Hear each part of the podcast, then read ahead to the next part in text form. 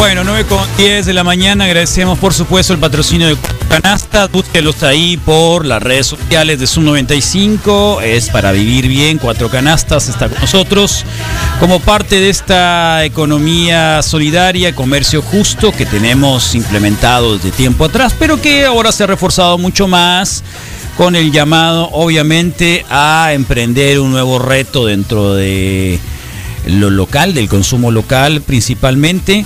Así que búsquenlos en nuestras redes sociales, ahí de Sum 95, cuatro canastas, eh, alimento para el buen vivir y claro, Saint Pharma con eh, varios implementos que se requieren para la cuestión del CBD, 6621 también, ahí lo pueden encontrarse en, nuestra página de Facebook. Y agradecemos mucho, como algunas semanas, la presencia del el día de hoy de Juan Manuel Solís, que está acá con nosotros. Hola Juan Manuel, ¿cómo te va de Verificovid?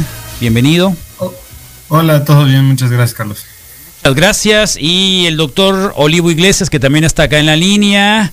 Este, también dentro de esta conversación que hacemos los lunes para actualizarnos respecto al tema de la pandemia, el tema del COVID. Hemos estado platicando desde semanas anteriores sobre muchas de las cosas que aparecieron obviamente en la semana y claro, pues a mitad de la semana apareció eh, ya digamos el cuadro de medicamentos que no son recomendables principalmente y de los que podríamos, eh, digamos, sí estar seguro que funcionan contra el caso del COVID. Hablábamos un poquito de eso la semana pasada con Estefanía también y con Juan Manuel, quien está acá con nosotros.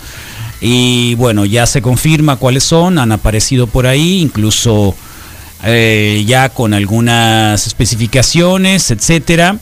Y claro, muchos eh, vaivenes en el caso de, de el semáforo, ¿no? Así que bienvenidos Juan Manuel, bienvenido doctor Iglesias, ¿cómo les va? ¿Qué tal Carlos? Muchas gracias, todo por aquí. muy bien. ¿Con quién comenzamos? Ustedes digan, adelante. Pues eh, igual y el, el, el doctor Olivo quisiera eh, empezar con la parte justo de los medicamentos, que creo que es fundamental para hablar de, de, lo que está funcionando y no realmente, ¿no? Claro, por supuesto. Doctor, ¿cómo te va? Todo muy bien por acá, Carlos, gracias. ¿Tú? Bien, bien, bien. Acá este, ya circulando, este, ya listos para recibir a Misael próximamente y bueno, seguir adelante con todo esto, ¿no? claro, claro.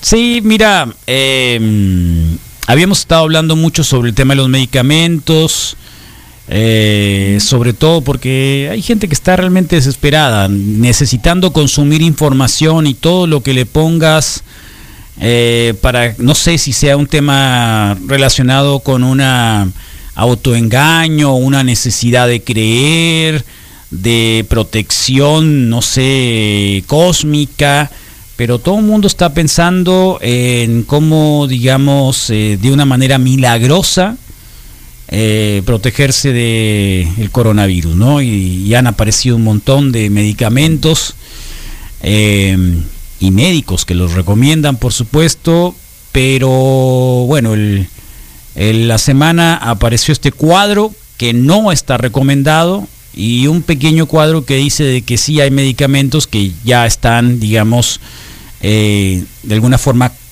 comprobados. Eh, cuéntanos un poco de eso, por favor, doctor. Claro que sí. Eh, pues como, como bien dices, ¿no? Hay una, hay una necesidad muy, muy básica de la, de la población, no solo de la población no médica, sino también de la médica, de, de indicar tratamientos farmacológicos, ¿no? Y esto es un, una situación que viene desde la formación médica, desde, desde la formación de los profesionales de la salud. Y es un fenómeno llamado medicalización, ¿no? que es el uso excesivo de tratamientos, el uso excesivo de fármacos para tratamientos, pese a que sabemos que no son las únicas intervenciones médicas que podemos hacer, ¿no? Es, es para mí muy, muy notorio y es muy frecuente que en una consulta médica, después de eh, tener 45 minutos de entrevista y exploración con un paciente, se le indiquen una serie de recomendaciones respecto a su dieta, respecto a actividad física, respecto a ciertos hábitos, respecto a postura, respecto a el uso de plantillas para los, eh, para los pies, por ejemplo, para corregir la pisada y un montón de intervenciones médicas no farmacológicas. Pero al final de la consulta el paciente te mira con curiosidad y, y no me va a recetar nada, doc. No, no, hoy no te toca receta. Y eso no hace que sea una mala consulta y eso no hace que sea un mal médico. Y el hecho de que el médico no te esté medicando no quiere decir que no esté haciendo su trabajo. Entonces, si tenemos esa necesidad imperante en la población en general por dolores de rodillas, dolor de espalda, dolor de cuello, mil y un síntomas, signos con los que mucha gente vive durante muchos años hasta que va a una consulta, pues bueno, lo que esperamos ante el advenimiento de una enfermedad emergente, de una enfermedad eh, tan, tan sonada desde los principios del año, desde fines del año pasado inclusive, empezaba ya a sonar en medios el tema del COVID, el tema del nuevo coronavirus, pues bueno, lo más probable que el escenario más probable que teníamos desde un inicio era justamente el de la necesidad de tratar, la necesidad de tener certeza en medicamentos o en curas milagrosas o en remedios Em, esotéricos, ¿no? De eh, sentir la certeza de que no me va a pasar o de que si me pasa me va a ir bien, ¿no? Entonces, em, eh, cuando, cuando combinamos esta, esta necesidad muy básica de la población no médica con una formación médica tendiente a la medicalización, ¿no? Pues tenemos este, este fenómeno en el que se agotó el plaquenil de las farmacias hace tiempo, en el que empezó a haber clonación de plaquenil para, para abastecer de, de lactulosa y de otros azúcares comprimidos a población, en el que eh, hay un abuso de antibióticos que no es eh, necesariamente asociable al COVID. El abuso de antibióticos es algo que observamos desde hace mucho tiempo como un fenómeno de la, de la medicalización y COVID no iba a ser la excepción, evidentemente. Y pues bueno, una serie de, medicamentos que como bien dices, em, sale, eh, se publica el 6 de julio, estas recomendaciones de, de, las instituciones de salud nacionales, en las que se, se establece ya muy claro qué no se recomienda y que sí se puede recomendar, porque tampoco es un sí se recomienda, es un dependiente del contexto y dependiente de la situación individualizada del caso. Existen tratamientos que han demostrado alguna, algún beneficio y que son en protocolos de investigación. ¿no? Eh, hasta el momento el único que ha demostrado eh, em, ya en estudios terminados tener un beneficio, pues es la dexametasona, con todos estos eh, eh, especificaciones acerca de en quién y en qué momento indicarla, ¿no? Pero, eh, pues desgraciadamente sí hemos podido ver este fenómeno de nuevamente recetas con dexametasona al por mayor, ¿no? estamos conversando con el doctor Olivo Iglesias Guzmán, médico de primer contacto, egresado de la Universidad Autónoma del Estado de Morelos. Hizo su internado médico de estudios en medicina tropical y enfermedades emergentes y reemergentes en la Universidad de Ciencias Médicas de Villa Clara en Cuba.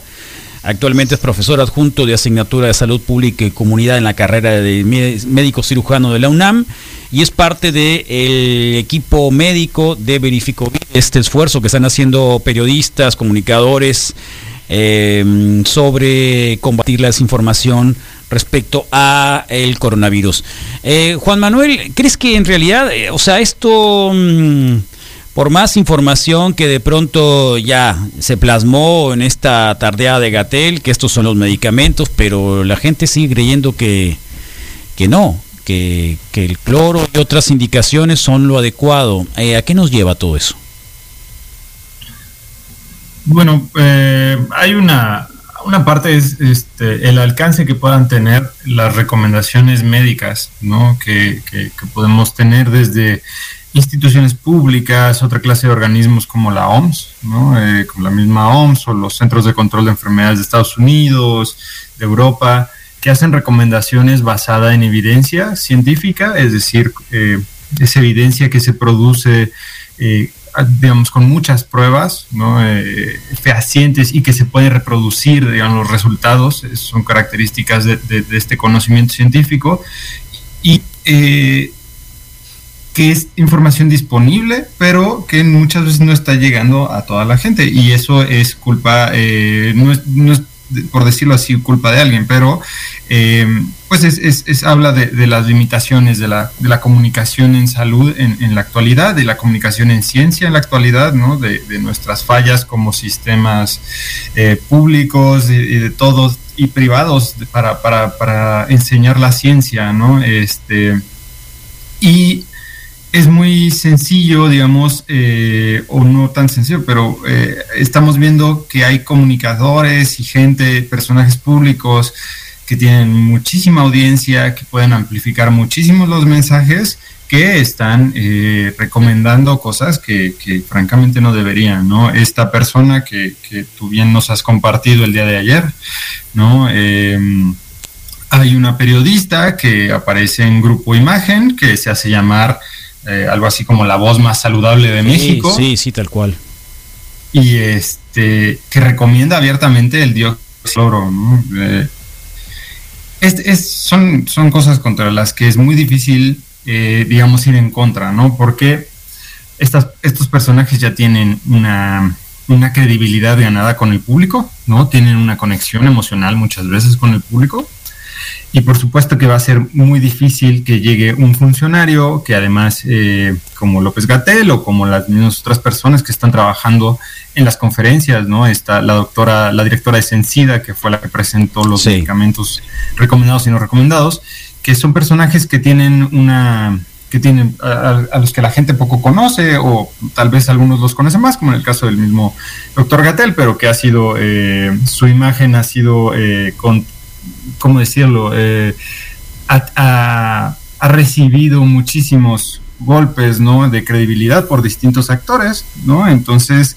eh, muchas veces estos, eh, estos mensajes que no son eh, o sea, que son fundamentales, no están llegando a todas las personas y encima tienen que, ir a contracorriente porque hay personajes como nosotros también lo hemos dicho, alguien que promociona el, uso del dióxido de cloro es alguien como Alejandro Jodorowsky, por ejemplo, este cineasta eh, chileno. psicoanalista chileno, sí. ¿Qué va? famosísimo. y entonces, eh, digamos que es, es, muy complicado, ¿no? Y tiene, insisto, está muy relacionado con nuestra falta de, cultura científica, con nuestra falta de cultura médica y con una necesidad eh, evidente de, tener algo que, a lo que nos podamos asir, ¿no? de, lo que nos podamos agarrar para, decir, bueno, sí vamos a salir de, esta epidemia. Eh, hay que decirlo así, eh, en el caso, por ejemplo, de esta, de esta persona que se dice llamar la voz más saludable de México, es, habría que, que buscar, o sea, que lo que se debería de pedir es que las autoridades que tienen, que dan las concesiones ¿no? de radiodifusión en este país, que son muy claramente unas y están muy bien estipuladas, le pongan una advertencia, al igual que lo hicieron con cierto otro presentador, ¿no? Con Javier Alatorre, eh, cuando abiertamente dijo que no, que desoyéramos las recomendaciones de, salud de, este, de, de la Secretaría de Salud. Es muy peligroso, ¿no? Entonces, este aquí, aquí lo, lo, que, lo que quedaría decirle a la gente es hagan caso a sus médicos, ¿no? A, a, las personas profesionales de la salud. Estas personas llevan un entrenamiento muy riguroso, ¿no? Y este, por lo menos eh, tienen, o sea, y tienen un umbral mucho mayor de, de, conocimiento de lo que nosotros podemos tener, de lo que nuestros tíos, nuestros vecinos, nuestros parientes, que muchas veces hemos encontrado casos hasta eh, de otras especialidades que no son necesariamente médicas recomendando cosas, ¿no? Entonces, bueno, eh, hay que hacer caso a las, a las, personas profesionales de salud, en este caso las autoridades, las recomendaciones que están haciendo las autoridades vienen de organismos internacionales que tienen una rigidez mucho mayor en cuanto a la ciencia. Bien, eh, Juan Manuel Solís es periodista, hay que recordarlo, de la Facultad de Ciencias Sociales y Políticas de la UNAM y bueno, ha estado en esto del periodismo y esto de la comunicación y también participó en el grupo de verificó, verificado 19 durante el 2017 y ahora también dentro de Verificovid.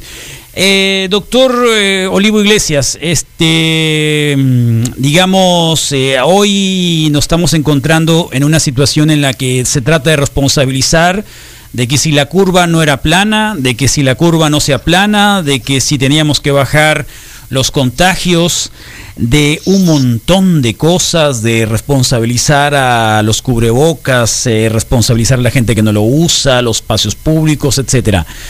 No es momento de empezar realmente a trabajar en más hospitales, en más personal médico. Sabemos que las cifras hablan de que hay un déficit de 250 mil médicos, que se han contratado 40 mil más o menos durante esta pandemia, eh, que en algunos lugares como Veracruz se trajeron, eh, y no sé si en la Ciudad de México también, médicos cubanos. Eh, vimos también que el fin de semana hubo un homenaje a los médicos cubanos en las redes sociales con música y un montón de cosas. Porque acá localmente, el fin de entre semana un seminario, trajeron al doctor Alomía, bueno, vía Zoom, estuvo la alcaldesa, estuvo el médico también que, que recetaba ivermectina, etcétera, responsabilizando a los jóvenes. Y la alcaldesa, tanto el, este médico, responsabilizaban a los jóvenes de salir de, infectar, de hacer fiestas, de no tener esa empatía. Y, finalmente como que se está fundiendo toda esta expectativa de tratar de sacar eh, ese tema de responsabilizar a las personas y los gobiernos tendrían que empezar a hacer ya desde ahorita muchas más cosas porque esto no se va a detener. Algunos expertos hablan de que uno, un año y medio más, no se sabe. ¿Qué, qué hay que hacer para el futuro? Pues bueno, el, eh, aprender del, presente y del pasado. Este, el futuro es, es, siempre incierto, ¿no? El futuro no es, eh, lo que tenemos es el hoy y el ahora, ¿no? Entonces, sobre todo es aprender de estas experiencias. ¿Los jóvenes son los responsables, doctor Olivo? Para mi gusto no podemos responsabilizar a, nadie, ¿no? Este, el responsable de esta situación es eh, un virus llamado el SARS-CoV-2 y una dinámica social global muy compleja, que, más allá de ciertas características inertes al virus, eh, los brotes epidémicos dependen mucho de, características inertes a las sociedades.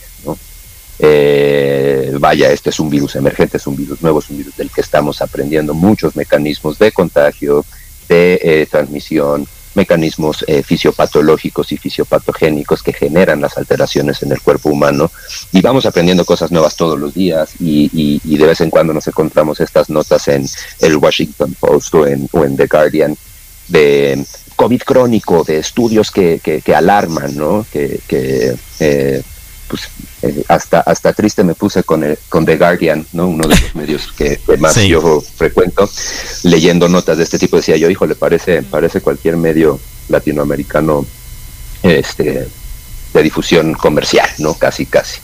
Em, y son cosas muy interesantes y son cosas muy ciertas, ¿no?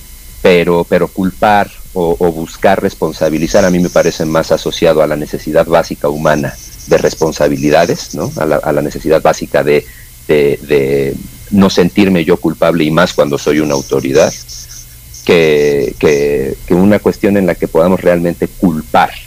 Eh, el, eh, brotes o progresión de brotes a ciertos sectores sociales. Este, es un tema muy complejo, como se ha visto y como hemos podido ir concluyendo en estudios y, en la experiencia, sí depende mucho de la dinámica social, los brotes y los contagios.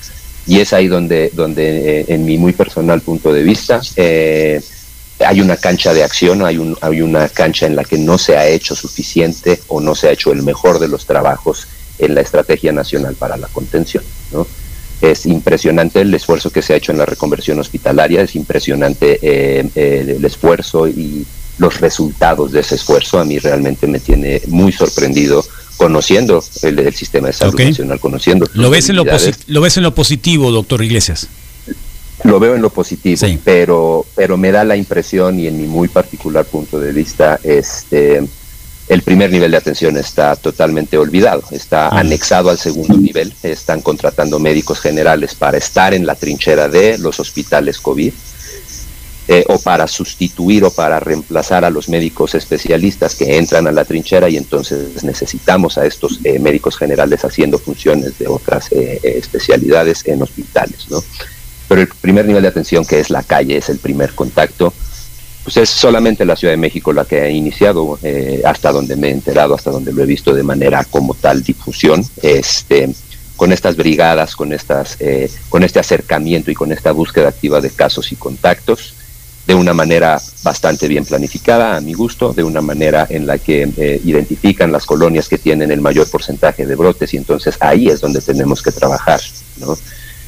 Y pues bueno, desde la desde el fin de la Jornada Nacional de Sana Distancia hasta el momento, eh, en mi apreciación, no ha habido un, rebrote en la Ciudad de México como se pudo esperar que pudiera haber sucedido. ¿no? Sí. Eh, la capacidad hospitalaria ha seguido con, cifras bastante aceptables. ¿no? ¿Tú te imaginabas eso? Todos nos imaginábamos eh, de que la Ciudad de México no se iba a desbordar como veíamos otras ciudades del mundo.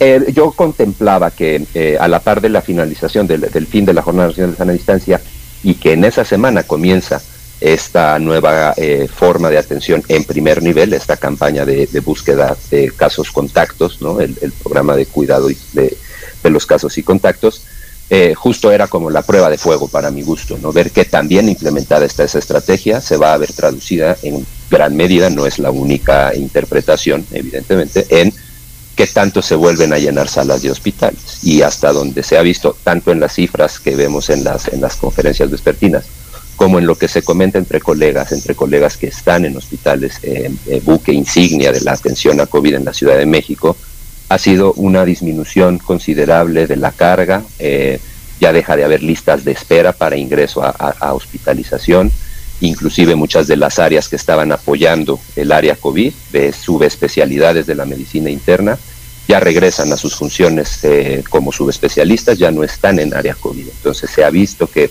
esa estrategia ha funcionado muy bien, que es algo que a nivel nacional no se está llevando a cabo, que tiene muchas causas y que tiene muchas justificaciones, eh, o más bien, más que justificaciones, tiene muchas explicaciones en, dentro de mi imaginario, ¿no? Y, una de las que más temor me da es que no creo que no se haya contemplado, más bien creo que se ha contemplado y se ha contemplado también y se ha visto que el primer nivel de atención en el país es el que está, por así decirlo, más rezagado. No podemos confiar, no podemos eh, eh, eh, pretender que ahí se concentre la mayor de las atenciones. y ha habido una buena, una buena ejecución de la estrategia de reconversión hospitalaria que hasta el momento pues a mí me tiene con, con el visto bueno en ese aspecto, ¿no? Todo es perfectible, todo, es, eh, todo se puede mejorar, pero creo que esa estrategia es la que se asumió, evidentemente, es la que se decidió seguir. Bien, gracias doctor Olivo, estamos conversando con los colegas de Verificovid MX, el doctor Olivo Iglesias y Juan Manuel Solís, periodista. Juan Manuel, el domingo nuevamente el doctor Gatel habló y dijo, ojalá que sube el nivel periodístico en México, estamos en una pandemia. Eh, así es, lo dijo justo ayer. Eh, sí. pero no, no fue. De hecho, creo que el fin de semana tuvo varias menciones, si no me equivoco, tres. de tres días, tres menciones al respecto. Em, y bueno, esto vino también a colación de las respuestas que recibió, por lo menos desde los diarios o cómo se retrató desde los diarios, la forma eh, en que varios gobernadores ¿no? se expresaron sobre eh, los semáforos, ¿no? los cambios del semáforo. Y, y bueno, eh, hay, que, hay que decirlo así, o sea, si, si, si él, si él como, como funcionario ha tomado después del arrebato que tuvo hace un par de semanas en el que sí habló abiertamente de que no podía publicar, bueno, hace una semana, ¿no? Eh, que, no, podía, no podían publicar el, semáforo porque había inconsistencias en algunos datos.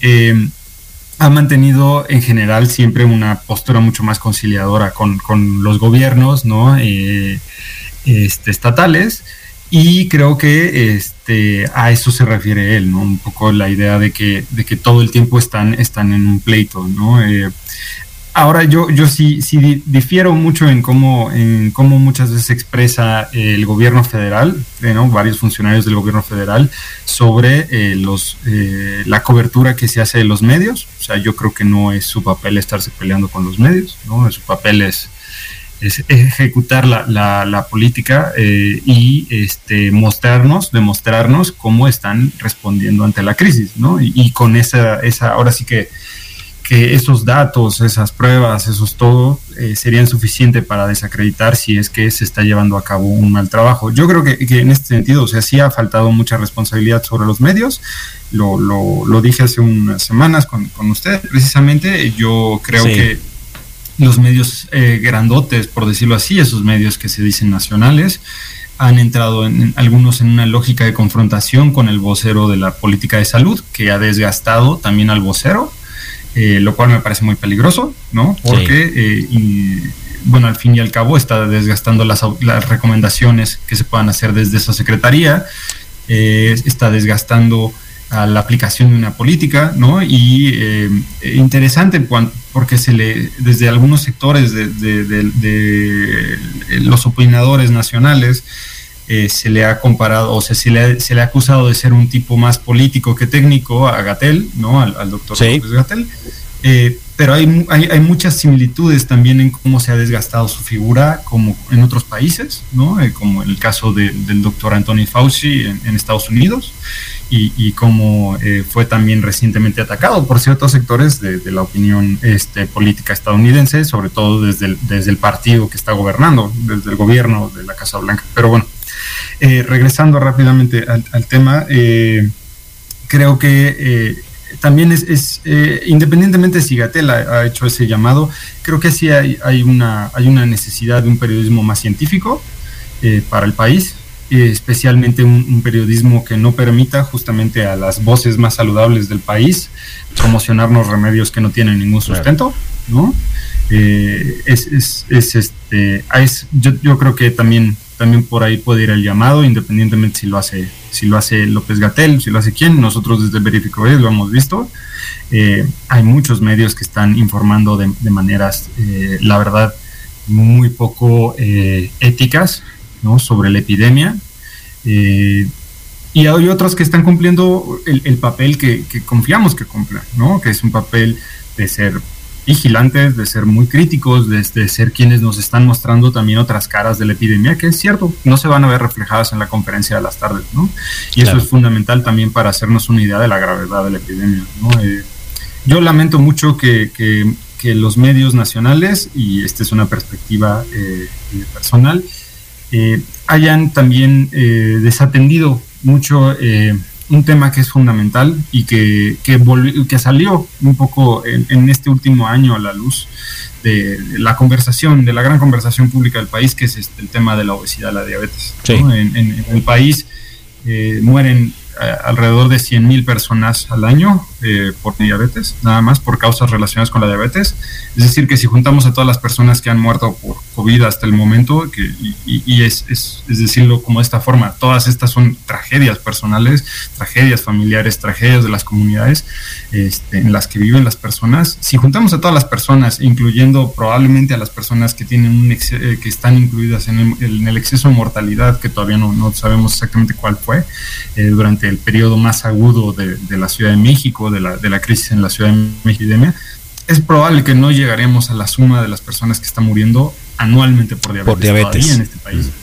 Es, es una tragedia humana que llevábamos arrastrando muchos años y es muy lamentable que en lugar de, de, atender un poco el llamado que se ha hecho también y que se ha interpretado como una justificación, eh, desde el gobierno federal, específicamente desde el vocero, ¿no? hablar de la, de la epidemia de obesidad y diabetes del país, eh, que no se haya, eh, que no se vuelque a ver cuáles son las causas de, estas enfermedades no transmisibles, se le llaman, enfermedades crónicas no transmisibles, y son las principales causas de muerte en un país que de por sí ya es violento y ya es, tiene muchos otros problemas y encima viene una epidemia terrible, ¿no? Entonces, sí creo que nos falta un periodismo muy ético, nos falta un periodismo científico y creo que los, los medios nacionales entran en una, en una tónica de confrontación que, que, ni a la sociedad les productiva ni a, a, la, a, la, sí, a resolver la, la epidemia les productivo, ¿no? A, la gente.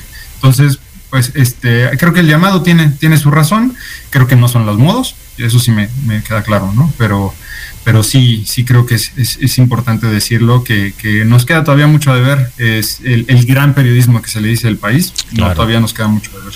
Claro. Muy bien, pues doctor eh, Olivo Iglesias, muchísimas gracias por el tiempo. Sabemos que estos momentos son oro, sobre todo para la atención a, a pacientes, a seguir con la investigación, a seguir el trabajo con los colegas de Verificovid. Eh, Juan Manuel, muchas gracias por estar acá este lunes. Eh, obviamente seguirlos como los seguimos todos los días y escucharlos como todos los días acá en la pauta de Sum 95 para seguir informados. Muchísimas gracias. No, gracias. No hay de qué, gracias a ustedes. Muchas gracias. Y nosotros seguimos acá en el reporte Wiki. Misael Flores desde su casa, que parece que mañana estará de regreso, dependiendo de cómo le va. Y nosotros, obviamente, nos vamos como todas las mañanas a la Por cápsula la salud de todas de Verificovid. quédate en casa. En verificovid.mx te ayudamos a vacunarte contra la desinformación. Esta es la nota 129. Hoy es lunes 20 de julio. ¿Qué estados de la República se encuentran en riesgo máximo de contagio COVID-19? 18 entidades, Baja California Sur, Coahuila, Colima, Guanajuato, Hidalgo, Jalisco, Nayarit, Nuevo León, Oaxaca, Puebla, Quintana Roo, Querétaro, San Luis Potosí, Tabasco, Tamaulipas, Veracruz, Yucatán y Zacatecas se encontrarán en el color rojo del semáforo epidemiológico para la semana del 20 al 26 de julio. Esto significa que en estos estados solo se deberán llevar a cabo las actividades económicas y sociales esenciales, con las medidas más estrictas de aforo y operación. Por ejemplo, los restaurantes no deberán recibir clientes en el lugar y solo dar servicio para llevar o a domicilio. En cambio, cines, teatros, gimnasios, plazas comerciales e iglesias deberán permanecer cerrados. No salgas si no es necesario. Cuidado con una falsa cadena que asegura que las personas asintomáticas con COVID-19 son inmunes y que el confinamiento y otras medidas de prevención, como las mascarillas,